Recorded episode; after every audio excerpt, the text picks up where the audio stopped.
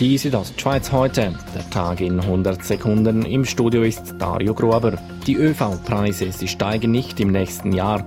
Obwohl der Verband wegen der Corona-Pandemie mit einem Ertragsausfall von bis zu 30 Prozent rechnet, wird Zug, Postauto, Bus und Tramfahren 2021 in der Schweiz nicht teurer.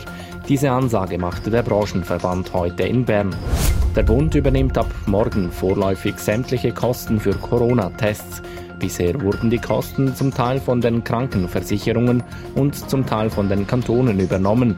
Dies führte dazu, dass ein Teil der Patienten für Franchise und Selbstbehalt aufkommen mussten, während die Tests für andere Menschen gratis waren. Per Anfang Woche hat der Bundesrat die Empfehlung, im Homeoffice zu arbeiten, aufgehoben. Das Homeoffice hat jedoch Anklang gefunden, wie eine Studie des kaufmännischen Verbandes zeigt, auch in Grabünden.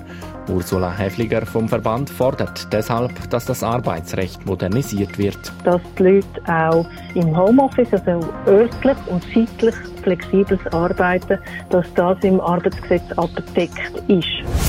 Der internationale Naturpark Rätikon befindet sich auf der Zielgeraden. In den Prättigauer Gemeinden kommt das Projekt bald zur Abstimmung, teilt das Büro der Regionalentwicklung Prättigau Davos mit. Anfang März nächsten Jahres sollen die zehn Prättigauer Gemeinden über das Vorhaben abstimmen. Bei einer Zustimmung soll der Naturpark ab 2022 umgesetzt werden. Die Südostschweiz heute, der Tag in 100 Sekunden, auch als Podcast erhältlich.